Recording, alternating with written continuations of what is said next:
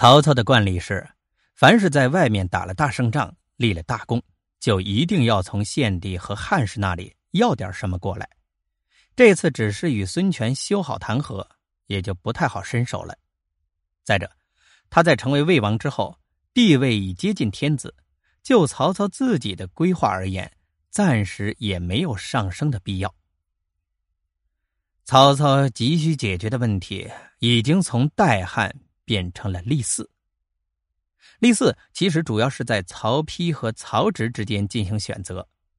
曹操出外远征，留守邺城的重任，多数时候交给曹丕，有时也交给曹植，就是对这哥俩进行一番考察，看谁最符合标准。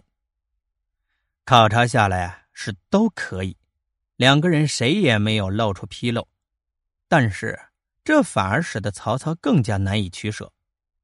曹丕、曹植为了能够取得嗣位，暗中各自的结党营私。曹植这边主要是包括丞相主簿杨修等，他们屡次在曹操面前称赞曹植的才华，劝说曹操立其为子嗣。曹操一度被说的心动，但他又心怀疑惑，于是秘密写信向大臣们征求意见。大臣们的意见自然不会一致。有的对曹植称赞的多一些，倾向于曹植；有的则坚持不应该废长立幼，更倾向于曹丕。曹操看完大臣的回复之后，仍然感觉到莫衷一是，为此他特地把身边全部人都支开，单独询问贾诩。可是贾诩却装作没有听见，久久不作答。曹操不高兴了，他问道：“嗯？”我在和卿说话，卿却不回答于我，何也？魏王，我刚才正在思考一个问题，啊，所以没顾得上立即回答。哦，思考什么问题啊？我正在思考袁本初、刘景生他们父子的事情。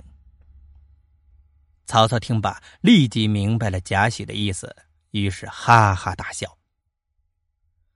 袁本初就是袁绍。曹操尚未在江湖上出现峥嵘的时候，袁绍的几个儿子就已经成年了，而且看似呢还是很有出息。当时袁绍想拉拢曹操，甚至以此作为炫耀。官渡之战之后，凭借袁绍留下的丰厚家底。袁绍的这些儿子们若能合力抗曹，曹操要平定河北是没有那么容易的。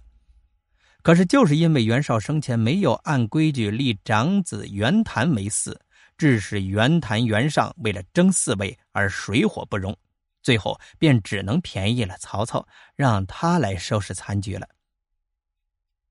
刘景升就是刘表，他的情况和袁家大同小异。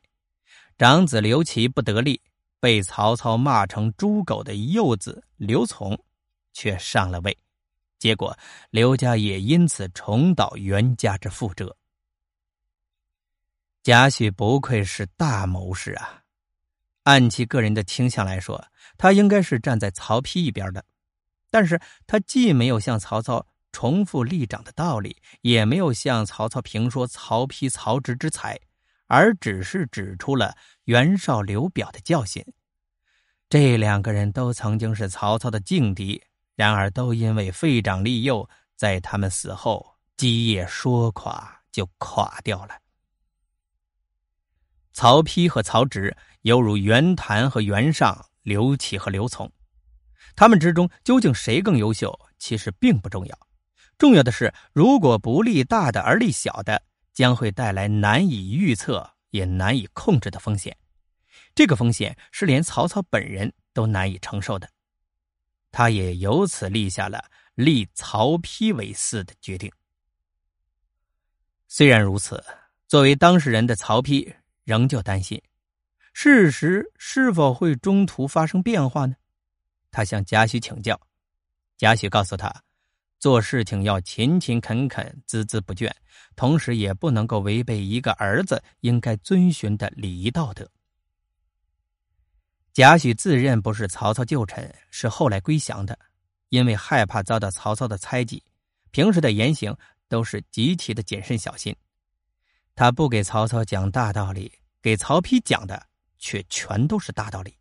这些大道理，就算是让曹操知道了，也只会说他是教导有方。然而，锣鼓听声，听话听音。贾诩其实把针对性的策略。都放在了大道理，曹丕也不笨，马上就领会到了。曹植的文章虽然写得好，但是其行为放纵任性，言谈举止都很不注意。曹丕按照贾诩教授的，平时治事有方，而且很注意克制自己，以致一下子就拉开了和弟弟的差距。宫中的人和曹操身边的人都看在眼里，都在曹操面前称赞曹丕。为他说话。曹丕的亲信吴质等人也经常沿着贾诩的套路给曹丕支招。有一次，曹操出征，曹丕、曹植在路边送行，曹植卖弄聪明，给曹操说了一些歌功颂德的话，在场的人都惊叹于其出口成章的才华。曹操自己听了，心里很是舒服。曹丕见状，很是失意。正在不知道该如何是好的时候，吴志贴着他的耳朵给他出了一个主意。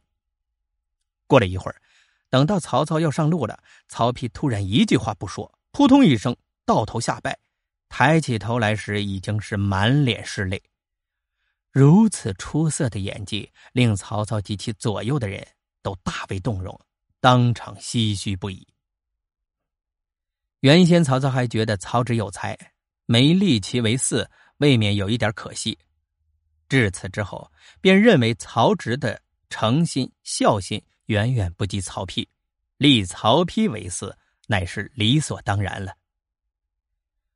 公元二一七年十一月，即曹操被封为魏王一年半时间以后，他正式将曹丕立为魏国太子，实际上也就把未来天子的桂冠。